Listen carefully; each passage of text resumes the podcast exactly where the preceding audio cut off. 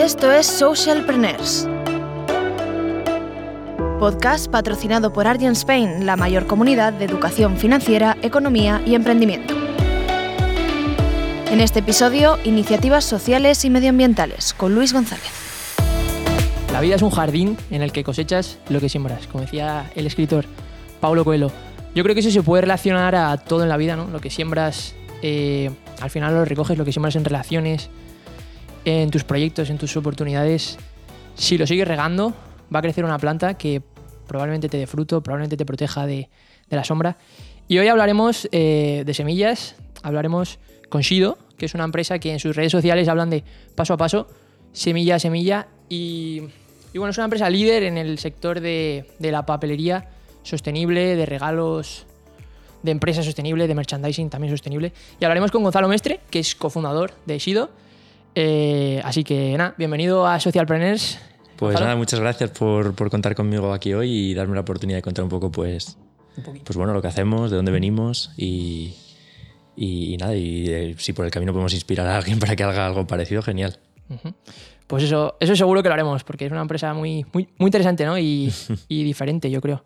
Entonces, lo primero para contextualizar, vosotros eh, conocéis bastante el sector de la papelería, ¿no? del merchandising. ¿Qué problemas piensas tú que hay ahora mismo? Y no sé yo si se está adaptando al medio ambiente. ¿Cómo lo ves tú la situación?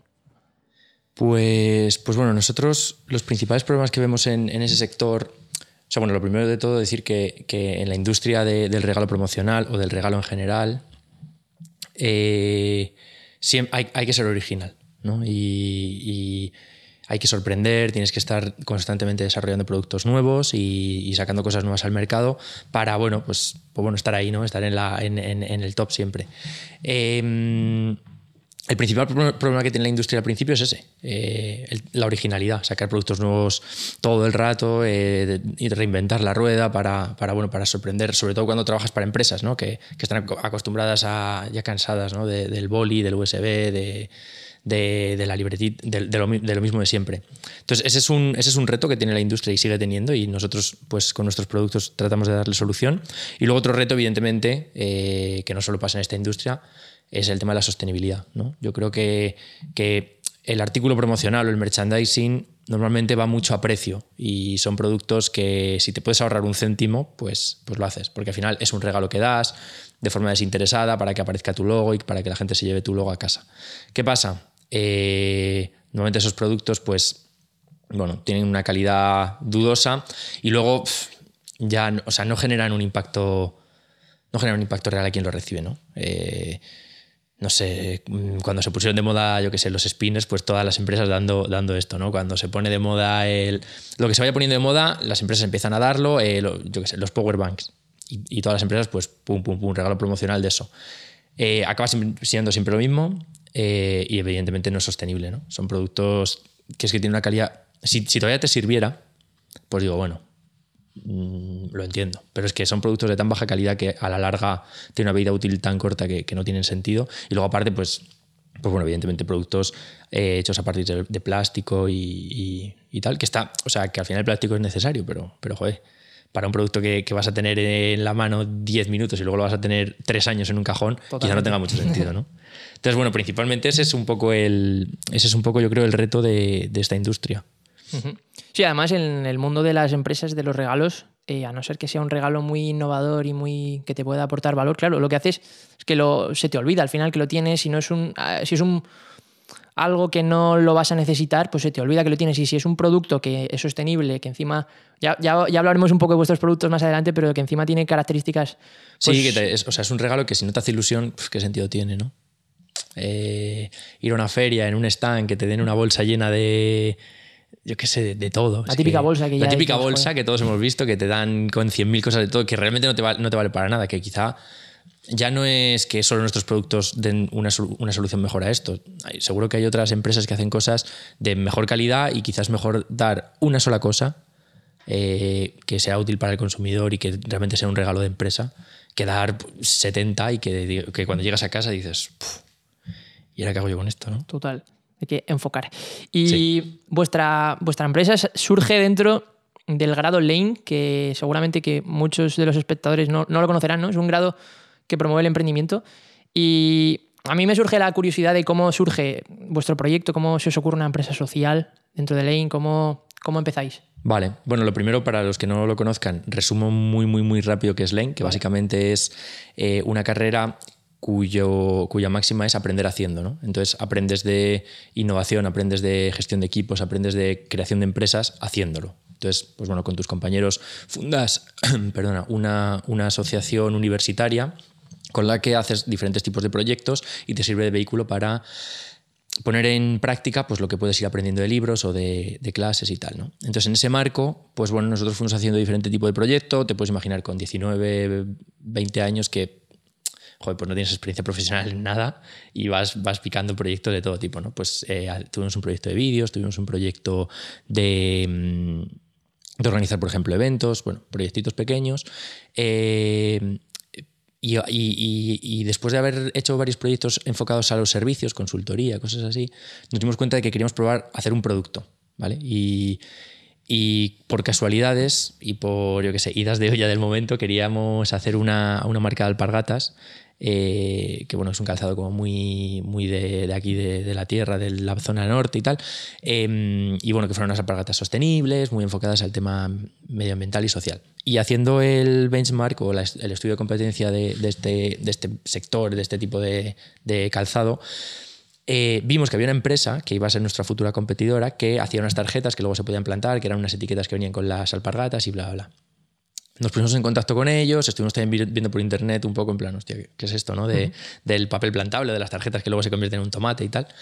Y vimos, por ejemplo, que en España nadie lo hacía. Y luego vimos que, nos mandaron muestras esta, esta, empresa y tal. Y vimos que era un papel que las semillas se caían, no se podía imprimir. Entonces, bueno, como concepto de papel plantable era guay, pero no estaba bien ejecutado porque no, no hacía la, la función de, de papel.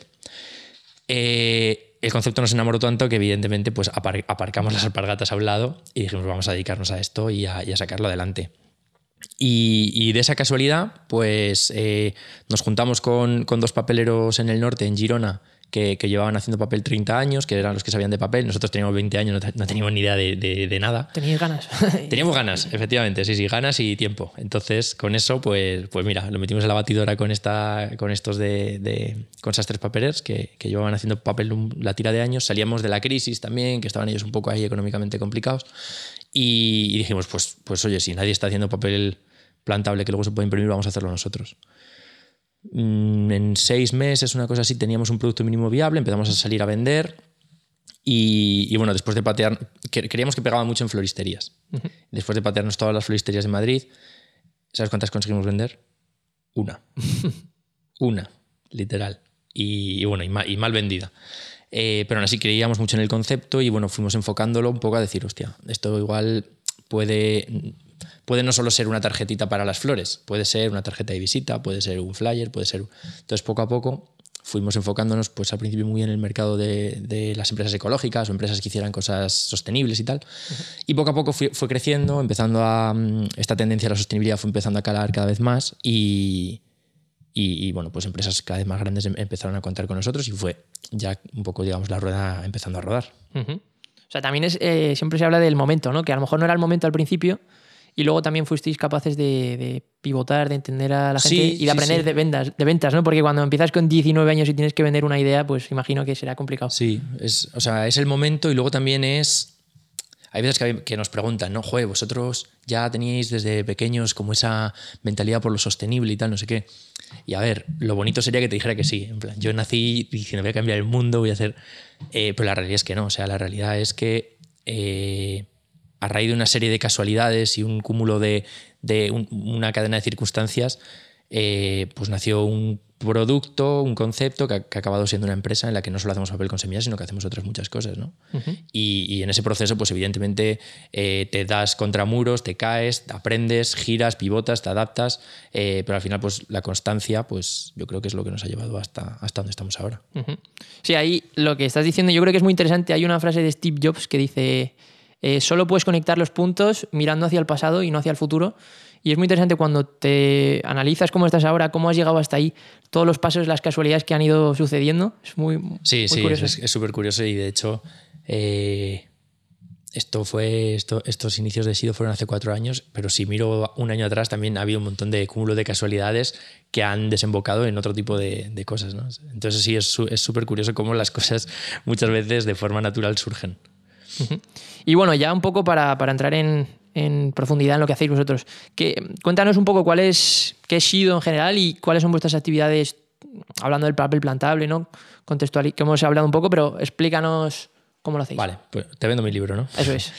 Eh, bueno, pues eh, Shido, como te comentaba, nació, con, nació así, o sea, de, una casualidad, eh, pero pronto nos dimos cuenta de que había una misión detrás que, muy resumida es que, bueno, tenemos la misión de, hacer los deseos de empresas y personas por ser más sostenibles realidad. ¿no? Y, bueno, dentro de ese marco, Shido no es solo papel plantable, sino que, bueno, son cuatro líneas de negocio en, las que hacemos diferentes cosas. Por un lado tenemos Shido Moments, en la que hacemos todo lo que es papelería nupcial, detalles para invitados, todo este tipo de, cosillas que se hacen para las bodas, basadas en el papel con semillas y basadas en otros, en otros productos sostenibles y luego, y luego interconectados con la naturaleza a través de semillas.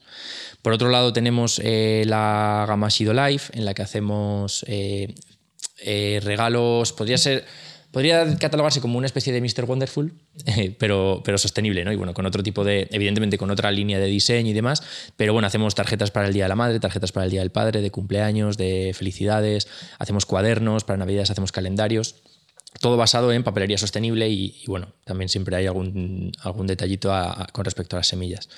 Eh, una, la tercera línea se llama Shido Papers. En esta línea fabricamos papel que no tiene semillas, pero, pero que es especial porque es un papel que fabricamos siempre a partir de residuos de otras industrias. Entonces, la materia prima que utilizamos principalmente para fabricar este papel es algodón residual de la industria textil.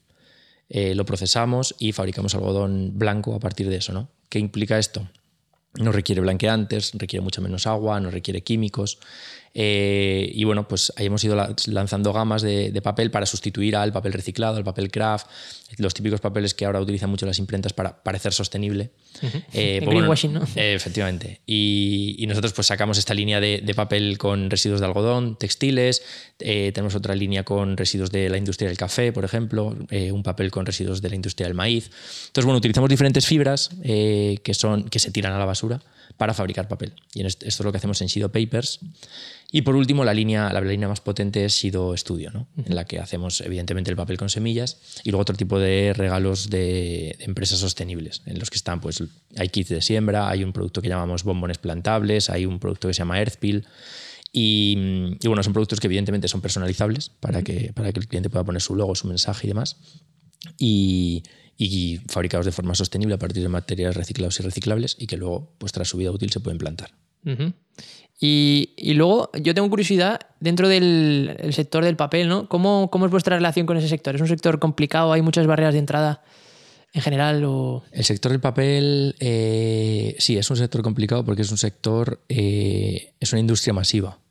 O sea, el, el, papel es, realmente es una commodity, ¿no? Y y todos estamos acostumbrados a, el papel es tan cotidiano eh, que las empresas que están detrás son, son empresas enormes, ¿no?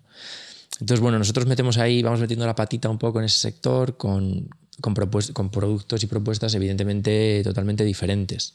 Eh, no solo con propuestas diferentes en cuanto al producto, sino también en la forma de comercializarlo, en la forma de hacer el marketing, en la forma de comunicarlo, en la forma también en la que los clientes pueden interactuar con el producto o pueden interactuar con la empresa, ¿no? Ya no, nosotros no vendemos, por ejemplo, papel con un comercial que va a verte a tu imprenta y te enseña el portfolio y luego te está llamando cada 15 días. Nosotros nos posicionamos online, eh, tenemos una web evidentemente atractiva, te, bueno, te ayudamos. Si, tú, si, si, a ti te gusta el papel, me alimento, el, que hacemos con algodón residual de la industria textil, tienes una imprenta y lo quieres ofrecer, nosotros te damos todos los medios para que tú puedas venderlo. Te damos fotos, te damos vídeos, te damos contenido, te damos.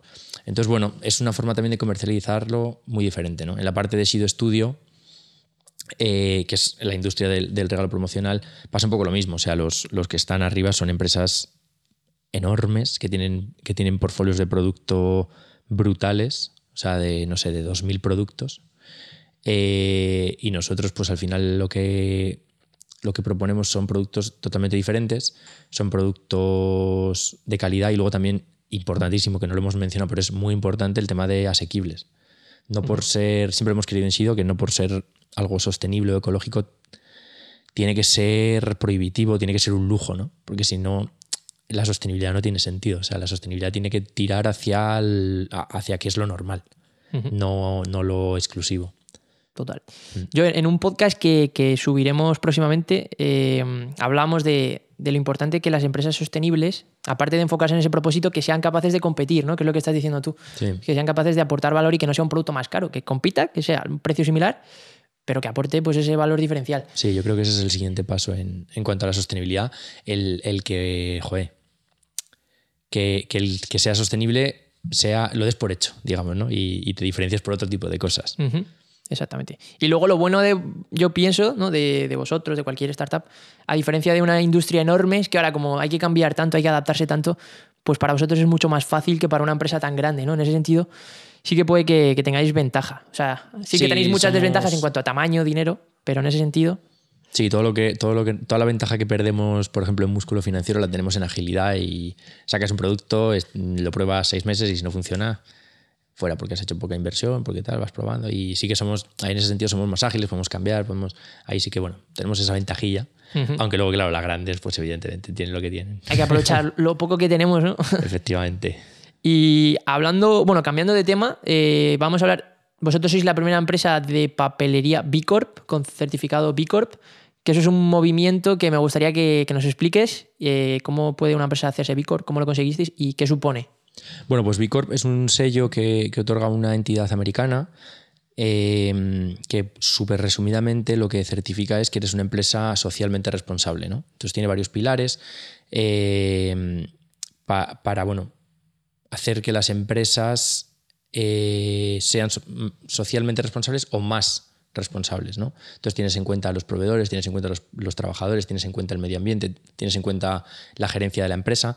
Em, y bueno, es un sello que, a nosotros, en, nuestro caso, nos ayudó mucho a eh, poner sobre el papel, escribir o redactar políticas de cosas que ya veníamos haciendo. ¿no? Porque, bueno, pues tú eres sostenible o tú eh, eres responsable con tus trabajadores, pero si no lo tienes escrito en políticas o no lo tienes redactado y tal, es como que, bueno, pues lo sabes tú y ya está. Entonces, B Corp ahí sí que es verdad que te da una herramienta para... Mm, poner sobre el papel cosas que haces e incluso también, evidentemente, mejorar y saber de cosas que no haces que podrías hacer mejor. ¿no? y, bueno, pues nuestro proceso en Vicor fue, eh, llevamos años queriendo, queriendo hacerlo, pero lo de siempre, pues el día a día te come, son cosas como muy burocráticas, no tienes tiempo para hacerlo. Eh, pero es una de las cosas que, que tenemos que agradecer a la pandemia, que es que hemos tenido tiempo para hacer esto. Y, entonces pasamos dos, tres meses preparando toda la documentación en casa, mi socia y yo. Eh, y en octubre, una cosa así, conseguimos la, acreditación. Y, bueno, pues desde entonces, la verdad es que la verdad es que lo que a mí más me gusta de B Corp es eh, como la comunidad que hay, ¿no? Al final tienes acceso a. Hay empresas pequeñitas, pero hay empresas también muy grandes, ¿no? Como puede ser eh, el Banco La Caixa la, ha obtenido hace poco, eh, o la luz, y tienes acceso a, ese tipo de empresas, te mezclas pues, un poco con los grandes en, materia de sostenibilidad, vas metiendo por ahí la patita y bueno, te abre una puerta que es, que es interesante. Qué bueno. Pues enhorabuena. Muchas gracias. Por ser la primera empresa de papel certificado B Corp.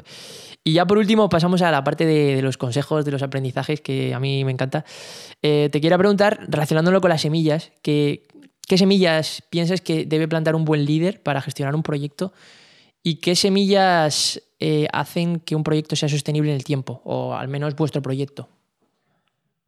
Eh, o resúmelo un poco en las más importantes. Sí, no. O sea, semillas regar más? Mm, yo creo que cada líder o cada. Sí, cada líder también tiene como un poco su estilo de liderazgo, ¿no? Eh, mi socia y yo, o sea, Gala y yo en, en, la empresa, pues somos socios al 50%. Eh, ella tiene un estilo de liderazgo, yo tengo otro estilo de liderazgo y bueno, da la casualidad de que se complementan y que funcionan, ¿no? Eh, entonces, si le haces esta pregunta a ella, seguramente que te diga otra cosa totalmente distinta.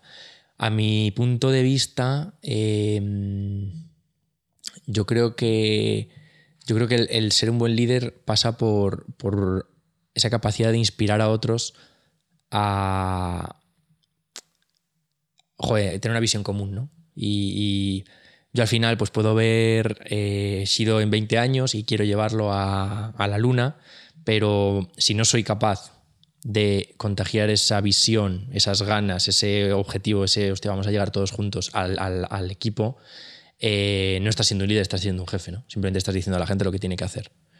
Y, y cuando le dices a la gente lo que tiene que hacer, el día que no le dices lo que tiene que hacer, eh, Se queda en no- blanco. se que- se queda sin hacer, ¿no? Sí. Entonces, bueno, yo, yo el el liderazgo creo que pasa por ahí, el, el decir, oye, la empresa va aquí, os parece también que te- nosotros hacemos muchos en, en Sido, ¿no? El, hacemos días estratégicos una vez al año y en esos días estratégicos no es que vayamos Gala y yo con nuestro PDF, lo leamos, mira, la empresa va a ser así, así, así, sino que es algo abierto y es algo que queremos construir con el equipo, también porque somos pequeños ahora, ¿no? Pero, pero es algo que, que, bueno, que se propone y que queremos que la gente que forma parte del equipo, aunque no sean socios fundadores, eh, aporte, ¿no? Y al final la gente también que está en el barro, por ejemplo, un- un- una, persona que está en atención al cliente, eh, tiene un punto de vista muy diferente de lo mismo que, yo, porque esa persona está con los clientes, sabe sus necesidades, ve, fallos, ve cosas, ve tal, y, esa, y esa persona hay que escucharla, y a esa persona hay que incluirla en los planes a futuro y hay que contar con su opinión, ¿no? Yo creo que un líder pasa por ahí, y ese es, un, ese es el 50% importante, y el 50% también importante es que, eh, que escuches a la gente. O sea, muchas veces yo creo que también tiendes a obcecarte, ¿no? De, yo estoy arriba, yo te- tomo las decisiones porque yo ¿no? asumo los, esa- delegar y, y escuchar, joder, y que, y que cuando la gente se siente en libertad para dar tu opinión, para dar su opinión, aunque sea algo negativo, eh, joder, eso, eso vale oro. Porque, porque joder, porque, porque, eh, aunque seas un líder no lo sabes todo, ¿sabes? Y, no, y te puedes equivocar y seguramente que haya gente que está trabajando al lado tuyo que tenga una visión totalmente diferente de lo mismo.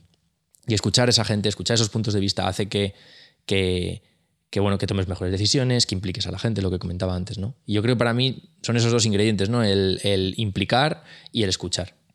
Ujú. Sí, hay una frase también, hablando de frases siempre, no sé de quién es, pero dice que somos todos ignorantes, solo que eh, sabemos más cosas cada uno de una cosa, o sea, de un ámbito, ¿no? Cada uno somos expertos en un ámbito y desconocemos pues de otras cosas. Entonces, al final, si te complementas con tú aportas lo que, lo que tú sabes y compartes con tu socia, con todo tu equipo y se va uniendo, pues al final vais a crecer mucho más, ¿no? Que si eres el jefe, como dices exacto, tú, exacto. que sí, tú sí, sí. dices, pues hace esto y ya está. Y el resto no van a estar motivados, no van a aportar y va a ser tu punto de vista que es Mm.